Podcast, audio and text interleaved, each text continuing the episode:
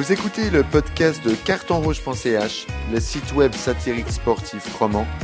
Cartonrouge.ch, le point sur l'actualité sportive.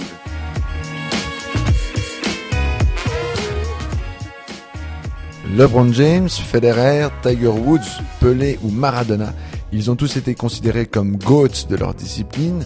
Alors qu'est-ce qu'un GOAT? C'est simplement l'acronyme de Greatest of All Time, donc le plus grand de tous les temps. Ça n'a rien à voir avec une chèvre par exemple. Et on va donc débattre de ça aujourd'hui avec mes collègues de Carton Rouge, avec donc Joey. Hello, hello. Avec aussi Raphaël. Salut les gars. Et puis pour son premier podcast, nous accueillons Bastien. Salut à tous et ravi d'être là. Voilà, donc euh, déjà, pourquoi, à votre avis, euh, on parle toujours de ces GOAT, on a parlé dernièrement de Federer, Nadal, Djokovic, vu que Nadal a, égalisé à 20, 20 grands chelems Federer. Euh, pourquoi on veut absolument élire le plus grand de tous les temps Joey? Je pense que c'est beaucoup lié au fait que chacun veut que son sportif favori soit le meilleur, considéré par tous comme le meilleur de tous les temps. C'est quelque chose qui est, à mon avis, assez égoïste parce qu'on aimerait vraiment pouvoir affirmer que son sportif préféré, bah, il est mieux que les sportifs préférés des autres. Raphaël, est-ce que d'accord avec ce, point de vue? Je suis totalement d'accord et j'ajouterais même qu'en fait c'est hyper facile de dire que son sportif préféré c'est le, c'est le GOAT en fait. Parce qu'il y a tellement de critères qu'on pourrait choisir, je pense qu'on en parlera après, qu'il suffit de choisir les bons critères et puis on peut facilement être euh, convaincant en disant que celui qu'on préfère est le GOAT. Et puis ça va être difficile de contre-argumenter de manière péremptoire. C'est pas faux. Bastien, un commentaire? Ouais, bah, je suis tout à fait d'accord avec eux et je dirais que c'est un peu. Euh, je dirais que notre vie, elle est souvent euh, basée ainsi. En fait, il y a toujours un esprit de compétition dans tout ce qu'on fait. Et puis, je pense que notre société, elle est plus ou moins basée là-dessus.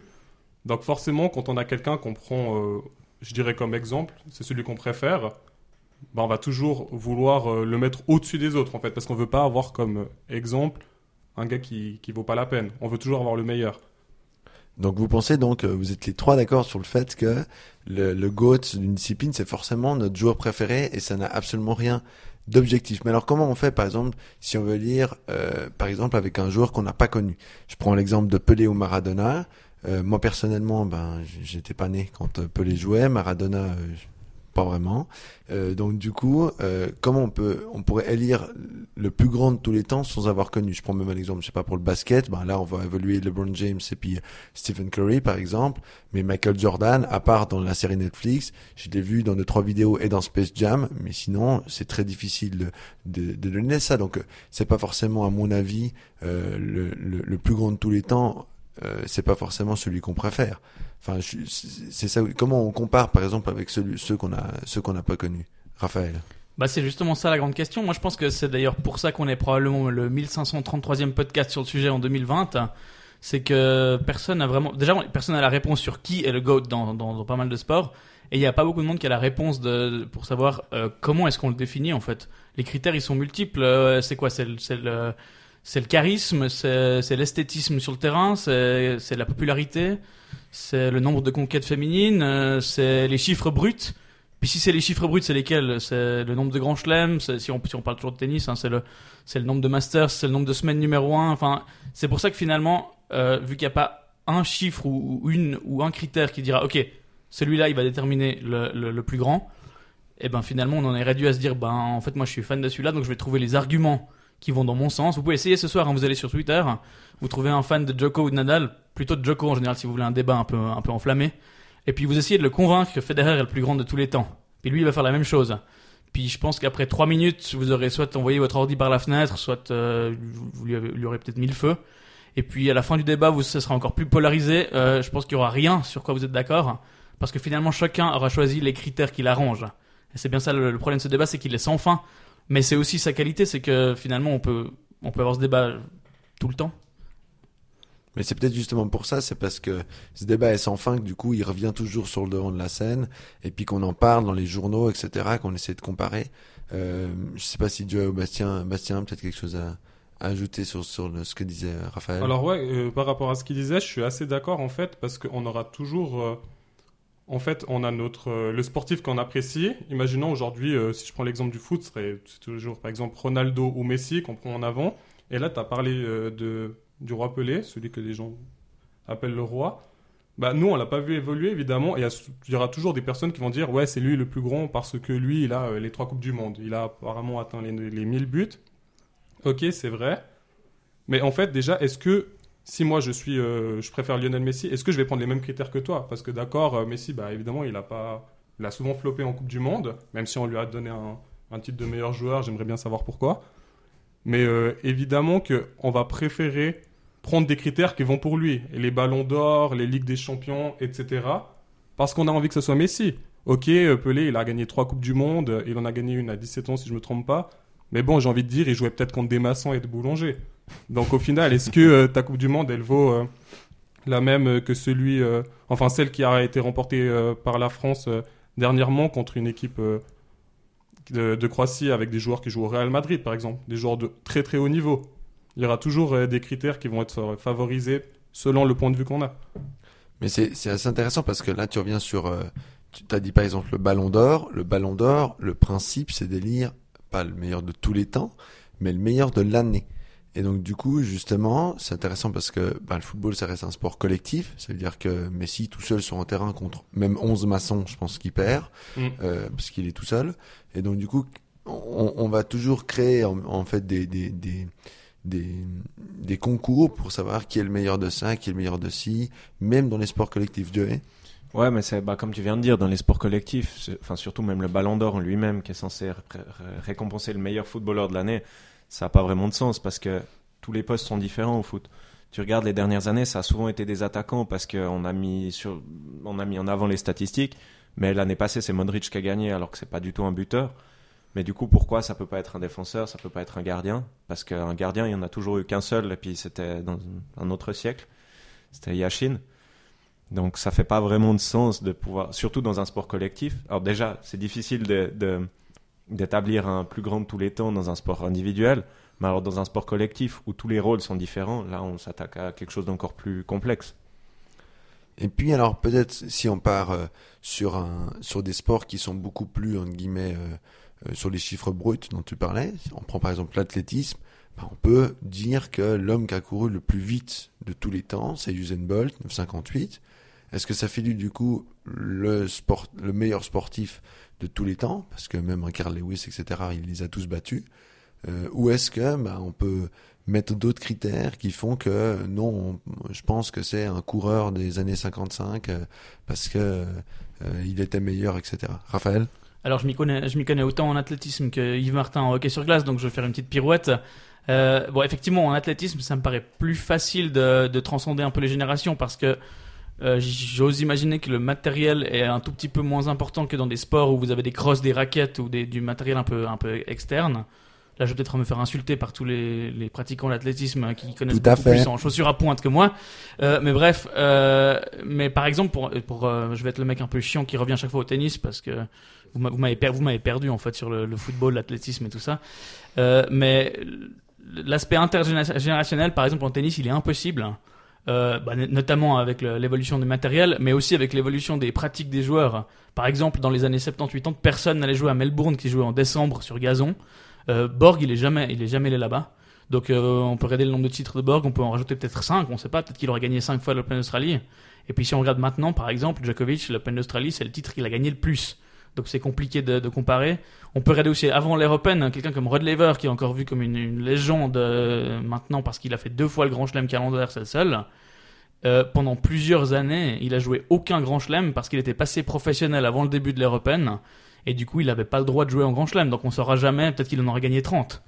Donc, c'est très très compliqué de, faire des parallèles comme ça euh, dans des sports, notamment avec l'évolution du matériel, mais aussi l'évolution de, de comment les, joueurs pratiquaient leur jeu, en fait. Ouais, et puis même euh, pour revenir à l'athlétisme. Alors effectivement, peut-être le matériel, il a un rôle moins important que dans d'autres sports, mais je pense que les méthodes d'entraînement, elles ont rien à voir il y a 50 ou 70 ans à maintenant. Je pense qu'un Usain Bolt, il a tout un programme à la pointe avec des capteurs, bah, un peu comme on peut le voir au cyclisme. Toutes les données, elles sont en temps réel avec euh, les battements cardiaques, la fréquence de pédalage, tout ça. Alors, bon, il l'a pas pendant ses 100 mètres, mais à l'entraînement, je pense que Bolt devait l'avoir. Alors qu'un un Carl Lewis ou un Jesse Owens, si on monte il y a très longtemps, je pense qu'ils s'entraînaient en tirant la charrette de la ferme de leurs parents. Bastien Euh, ouais, moi j'aurais voulu rebondir en disant que si on reste dans l'athlétisme et par exemple le, le saut en hauteur, Bah, évidemment qu'on a des gens aujourd'hui qui ont des records qui sont de plus en plus élevés, comme on a dit par exemple à l'entraînement, le matériel, etc. Mais euh, il y a un jour un mec qui s'est dit euh, tiens j'ai peut-être envie de me taper une sieste sur le sur le comment on appelle ça le Le tapis. le tapis, voilà, l'énorme tapis sur lequel on, on atterrit. Il s'est dit, tiens, je vais plutôt y aller avec le dos. Et tiens, là, ça a totalement révolutionné le sport, ça a tout changé. Et pourtant, peut-être que c'est pas lui le GOAT, parce que c'est pas lui qui a le, le plus gros record.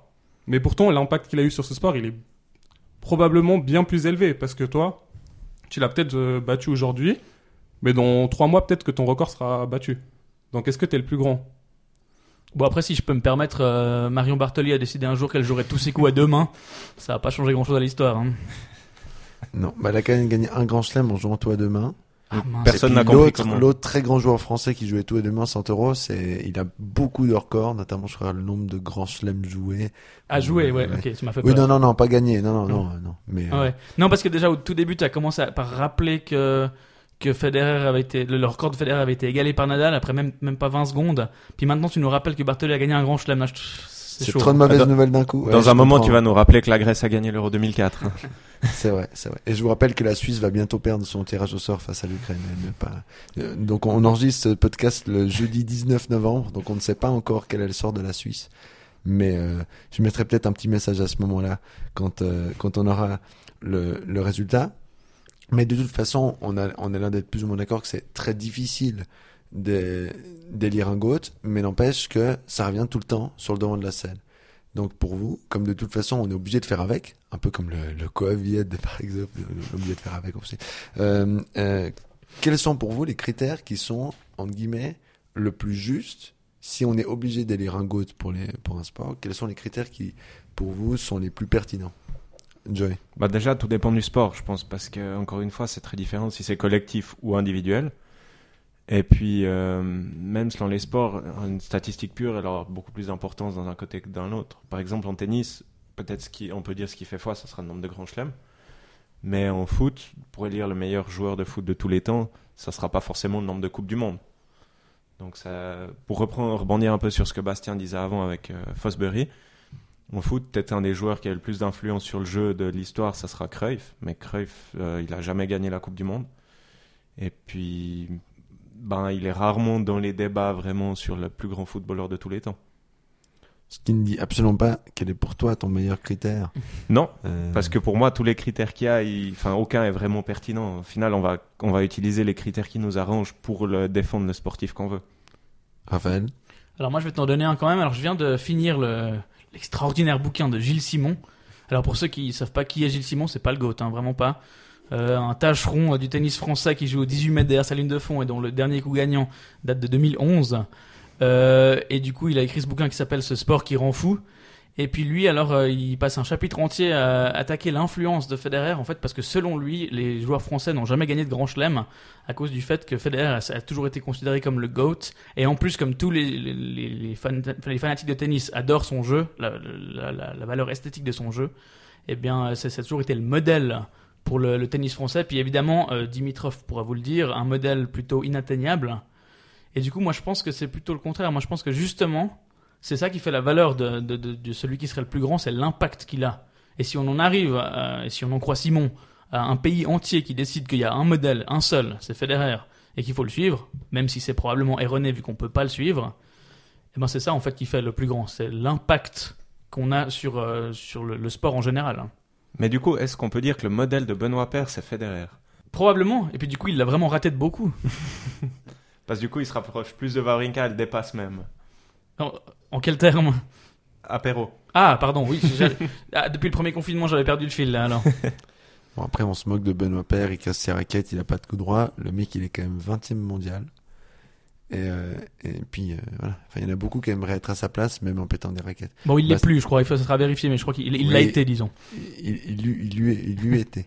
Bastien Déjà, pour rebondir ce qu'il a dit par rapport à Gilles Simon, alors euh, les Français, ils aiment bien parler. Je prends l'exemple de la dernière Coupe du Monde. Quand On ils pas n'hésitent pas à dire euh, que les Belges ont le seum, et je le vois euh, chaque semaine dans les médias. Donc là, apparemment, Gilles Simon, il a clairement le seum par rapport à Federer et l'impact qu'il a eu. Et justement, selon moi, bah, comme, comme Raphaël, je trouve que l'impact, c'est la chose qui pourrait le plus te rendre GOAT, en fait, dans le sport que tu as pratiqué. Parce que, enfin, le palmarès, il y a, tellement, tellement, tellement de choses qu'on pourrait prendre en compte. Mais euh, le palmarès, par exemple, c'est vrai que si on prend un sport collectif, comme je l'ai dit avant, le palmarès, on n'est même pas certain qu'il puisse tant te définir comme un GOAT ou comme un joueur qui jouait simplement dans une grande équipe. Alors que l'impact que toi, tu as eu directement sur ton sport, il sera euh, inscrit à jamais, en fait.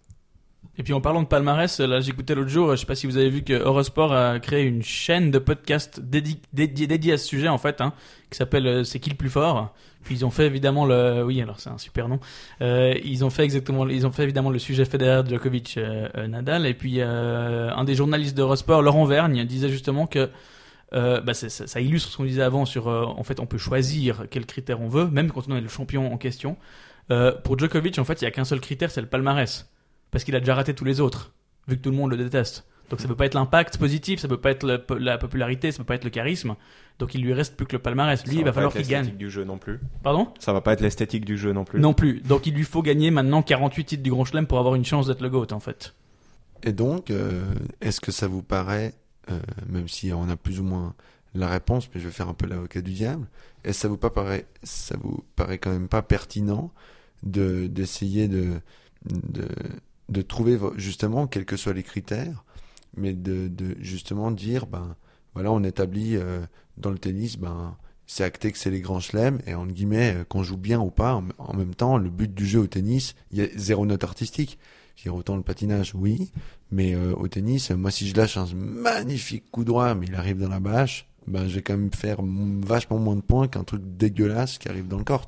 Donc, l'esthétique, le charisme, etc., c'est ce qui est extérieur au sport.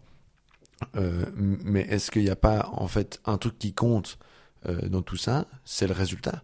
Euh, je veux dire, ben, t'as parlé de la Grèce euh, avant à l'Euro 2004. Oui, c'était pas très beau. C'était 10 derrière, Caristers devant. On attend encore Neri met la tête, c'est goal. N'empêche que celui qui a gagné, ceux qui ont gagné, c'est les Grecs. Donc, est-ce qu'en fait, le palmarès, c'est pas le seul critère vraiment pertinent et que tous les autres, c'est un peu euh, euh, des choses qui euh, essaie de récupérer pour un peu élire notre notre propre goat?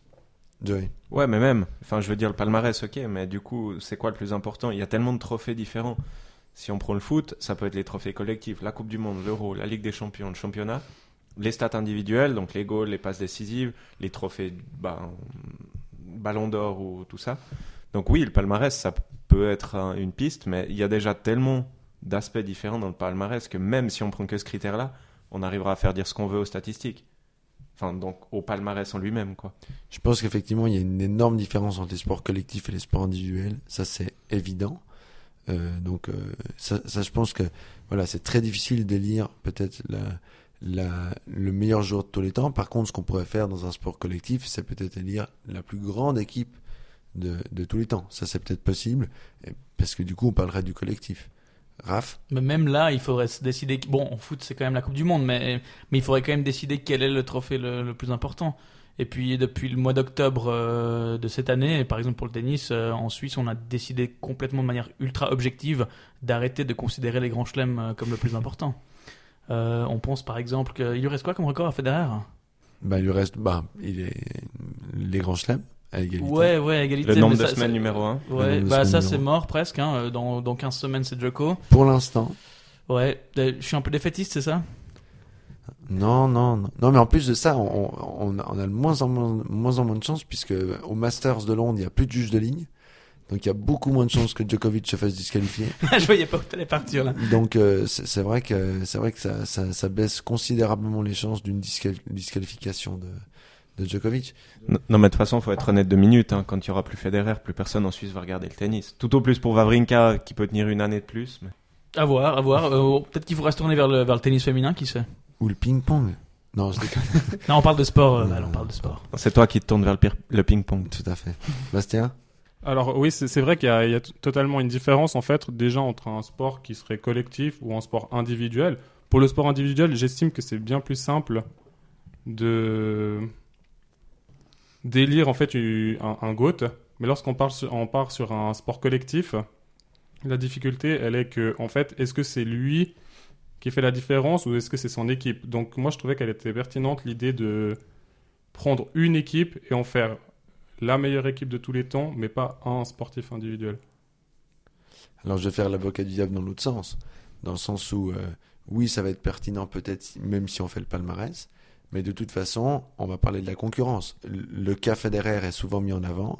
Ça veut dire que Federer, euh, il a gagné énormément de Grand Chelem dans le début de sa carrière quand il n'y avait pas Nadal et Djokovic. Il y a plein de gens qui disent que s'ils avaient le même âge, Federer en aurait gagné bien moins, etc. Puis forcément, les défenseurs de Federer vont dire euh, oui, mais aussi Federer, il était sur la fin de sa carrière, il était moins bon. Euh, donc euh, voilà. Et puis après, il y en a plein des équipes qui vont dire ben voilà, le Real Madrid a gagné cinq fois la Ligue des Champions, mais c'était une époque où il y avait beaucoup moins de concurrence, etc. Donc étant donné que le sport est un, est un est, et dans un esprit de confrontation, on dépend forcément de l'autre. On peut gagner un tournoi, mais s'il y avait personne en face, euh, c'est en guillemets beaucoup plus simple. C'est ce qu'on, c'est ce qui, à mon avis, on va, on va reprocher à toute la next gen de tennis pour rester dans ce, dans cet ordre-là, c'est que le jour où euh, Zverev gagne 5 grands chelems, mais qu'il n'y aura plus Federer, Nadal et Djokovic, il peut, en, il peut en gagner 45, on va lui dire oui, mais en fait, tu as gagné parce qu'il n'y avait plus Nadal, mm. Djokovic et, Federer. Raphaël? Il y a un sport dont on n'a pas parlé, euh, parce qu'on on parle beaucoup de sports euh, dans lesquels il y a, y, a, y a, compétition, où il y a, y a débat, du genre entre LeBron James et Michael Jordan, par exemple, ou bien on parle souvent maintenant de Hamilton et Schumacher en Formule 1, et puis on a parlé maintenant des trois monstres du tennis. Mais en hockey, par exemple, si on parle de hockey sur glace, euh, quiconque dira que c'est Wayne Gretzky. Et parce qu'en fait, il détient quasiment, de nouveau, c'est un peu comme le ballon d'or en foot, il détient tous les records qu'un attaquant peut détenir, le nombre de points, nombre de, passes décisives, nombre de, nombre de buts. Mais là aussi, il faut regarder un petit peu le contexte. Ces records, en fait, ils seront jamais battus.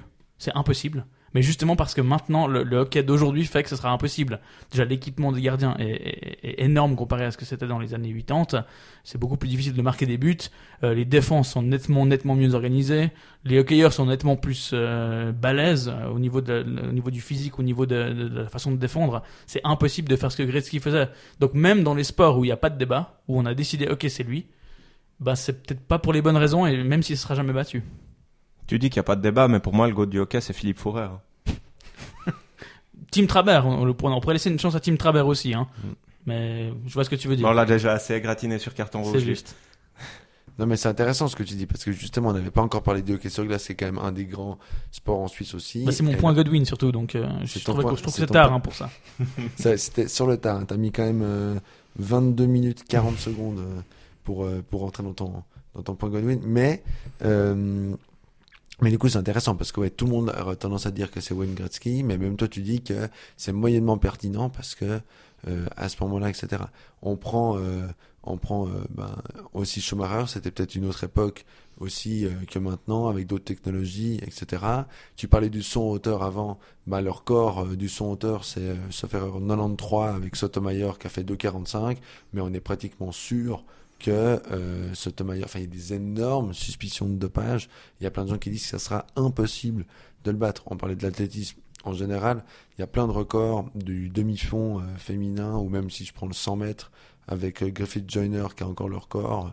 Euh, il y a plein de gens qui disent que ça sera impossible parce qu'en fait elle a déplacé les limites physiologiques de ce que peut faire une femme et puis simplement qu'il n'y avait pas alors à l'époque tu disais ok il n'y avait pas des équipements de gardiens etc ben Là, à cette époque-là, il n'y avait pas forcément des équipements d'antidopage suffisamment grands pour pouvoir contrer, euh, contrer ces records-là. Peut-être qu'on battra jamais le record d'Armstrong de la montée du Ventoux euh, en je sais plus quelle année, là où il avait, on a l'impression qu'il avait pris une moto. Une moto. Euh, donc c'est vrai que c'est, c'est très très compliqué. ça, si je peux me permettre, je suis pas sûr que son record il soit encore déclaré valide du coup, mais. Oui, ce, n'est qu'un détail. Ce n'est qu'un détail. Surtout en cyclisme. Est-ce que vous avez, surtout en cyclisme, ou de toute façon, on est d'accord. Ils sont, sont, tous dopés. Évidemment. Évidemment. Et dans aucun autre sport, c'est le cas. Bah, mais non, bien sûr que non. Surtout pas le foot ou le tennis. Non. Arrête. Non. Surtout pas le tennis. Oui. Non. Est-ce que vous avez un autre, une autre chose à dire euh, sur, ce, sur ce sujet du GOAT Est-ce que c'est pertinent ou pas? Je vois vos, vos visages euh, comme en classe, euh, quand on n'avait pas envie de parler au prof, on regarde ses chaussettes. Mais du coup, moi, je veux quand même jouer un petit jeu avec vous. Puis, vu que ça fait 20 minutes qu'on dit que c'est impossible de déclarer un GOAT, moi je vous propose le jeu de qui est le GOAT? Je vais vous donner un sport et vous devez me dire pour vous, là actuellement, euh, en, en 2020, pour vous, qui est le GOAT de ce sport? On va commencer avec un facile, le tennis. Joey, Stan Wawrinka. Il, il ment très mal. J'hésitais beaucoup avec Yves Allegro, mais je vais quand même dire Roger Federer. Bastien, Bah, mon côté vaudois voudrait dire euh, Wawrinka, mais bon, soyons totalement euh, enfin, objectif. objectifs et ouais, c'est clairement Federer, à mon avis. On peux vire les gens pour objectivité sur carton rouge, non c'est vrai. Je peux changer d'avis pour mettre George Bassel. Qui est Georges Bastel? Oui, Ouais. Georges Bastel. Bah, c'est quand même le seul tennisman dont on peut apercevoir les mollets depuis la Lune. hein. Tout à fait. Donc, bon, moi je dis aussi Federer, bien sûr, parce qu'on est chauvin ou on ne l'est pas. Et puis que surtout, si quelqu'un avait dit Djokovic, il serait mort à l'heure actuelle. Euh, on va prendre le football, du coup. Je vais aller dans l'autre sens. Bastien, pour toi, qui est le GOAT du football? Alors, euh, pour faire simple, je vais simplement te dire, euh, enfin, je vais simplement te dire Lionel Messi, parce que la distinction qui est censée dire qui est le meilleur, c'est le Ballon d'Or et il en a le plus. C'est un bon argument. Sans hésitation, Georges Bregui. Toi, c'est, vous êtes, c'est quoi C'est le plus de Georges possible, Georges Bastel. Georges Breguet, est-ce qu'on peut voir ses mollets depuis la Lune? Non, non, je pense pas quand même. hein. Sa moustache, par contre. Hein. Lui, c'est novembre toute l'année. Hein. sa, sa moustache est visible depuis la Lune, Joey? Ça doit forcément être un joueur, parce que moi je pensais à Constantin, mais Oui, c'est vrai. Alors, Constantin, c'est un très bon, c'est très bien parce qu'on parlait de l'impact sur le sport. Je pense que Constantin, en tout cas, euh, dans Sur le sport valaisan. sur le, sport valaisan. sur le sport valaisan, tout à fait. Mais même sur le sport suisse, je veux dire, c'est quand même clairement le GOAT. Bah, justement, Valaisan, moi, j'aurais quand même dit Bregui, mais enfin, je peux pas insister. Hein. Et puis, alors oui, c'est vrai qu'il faut moi que je réponde. Moi, je vais dire, moi, je vais dire Dennis Bergkamp. Puis, de toute façon, aucun critère est pertinent, mais c'était mon joueur préféré euh, quand j'étais tout petit. Et donc, du coup, euh, ça restera mon joueur préféré. C'est pour ça que ça fait 20 ans que je tiens pour Arsenal, malgré le peu de titres qu'ils ont. Et puis, Donc, il a on- jamais pris l'avion, donc je pense que c'est. une- Franchement, c'est un critère. C'est un, cri- c'est un critère. Il a, il a une grande carrière sans jamais prendre l'avion, ce qui est, ce qui est quand même, euh, ce qui est quand même très fort. Bah, euh, le, le, le hockey sur glace, on l'a dit, je crois que c'est un peu compliqué. On- tout le monde sait que c'est, Tim Travers. Et puis, euh, D'ailleurs, son numéro 99 a été retiré de toutes les patinoires à Team. Hein. oui, tout à fait. On le sait. On le sait, on le sait. Moi je pense qu'on peut quand même parler de Marco Raymond, ski alpin. Ça me paraît, ça me paraît assez évident puisque on a appris aujourd'hui que Marco Raymond euh, est donc champion suisse de, de géant. Euh, c'est vrai que Joey, oui. En, en attendant son titre en descente, qui est quand même sa spécialité. Oui, on sait que Marco Raymond est, est généralement. Il il a une tellement belle descente qu'on n'a pas envie de la monter, comme on dit. Alors voilà, mais je crois que ça sera. On va, on va, on va sortir sur cette, euh, cette très belle blague de, de Joey. Euh, merci, euh, cher chroniqueur, d'avoir participé à ce débat. Merci, cher auditeur, de nous avoir écouté euh, euh, parler de ça. Auditeur Euh, au singulier d'ailleurs, hein, j'ai bien remarqué la, la- la distinction. Oui, puis il n'y a pas besoin de dire euh, auditrice, hein, je pense. Non, non, mais parce que l'écriture inclusive à l'oral, c'est compliqué. Donc, euh, merci de nous avoir écoutés. Euh, N'hésitez pas à aller visiter notre site internet cartonrouge.ch et d'aller aussi sur les différents réseaux sociaux, Twitter, Facebook, Instagram, et à nous suivre sur toutes ces plateformes. Merci beaucoup.